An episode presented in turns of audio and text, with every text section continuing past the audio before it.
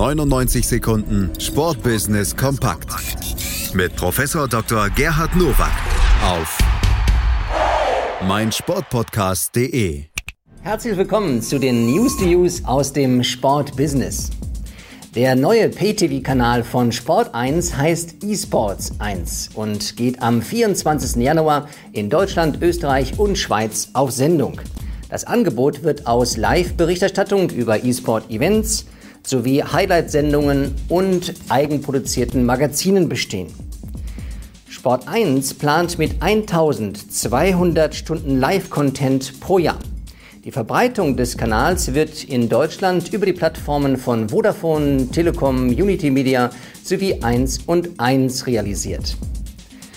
Das Projekt wird Erfolg haben. Der 24-Stunden-Pay-TV-Sender wird die notwendigen Abonnentenzahlen erreichen. Aber er wird sich deutlich von dem entfernen, was der Deutsche Olympische Sportbund am letzten Samstag als Positionspapier für sich festgelegt hat. E-Sport ist nicht gleich E-Sport. Nach DOSB-Auffassung gibt es E-Gaming und virtuelle Verlängerung von Sport.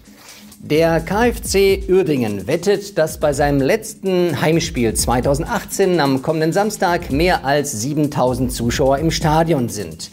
Partner und Sponsoren halten mit Wetteinsätzen dagegen.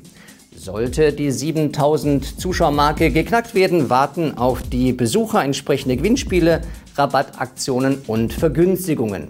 In der laufenden Saison trägt Uerdingen seine Heimspiele im Stadion vom MSV Duisburg aus.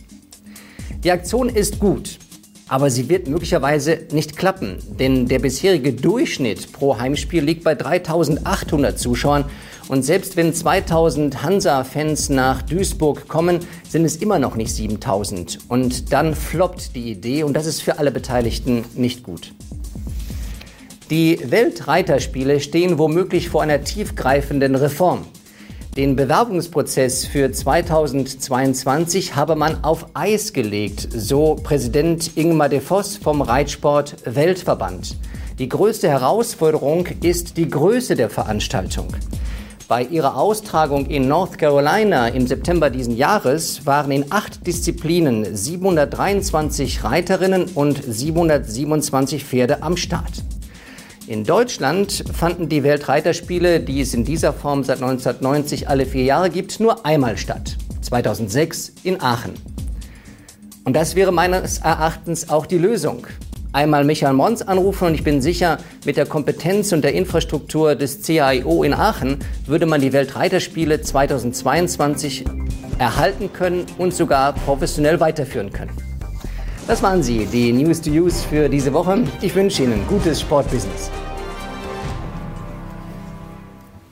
99 Sekunden Sportbusiness kompakt mit Professor Dr. Gerhard Nowak auf meinsportpodcast.de.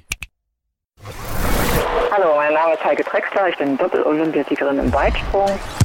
Ja, hallo, hier ist Jörg Siefers von Hannover 96.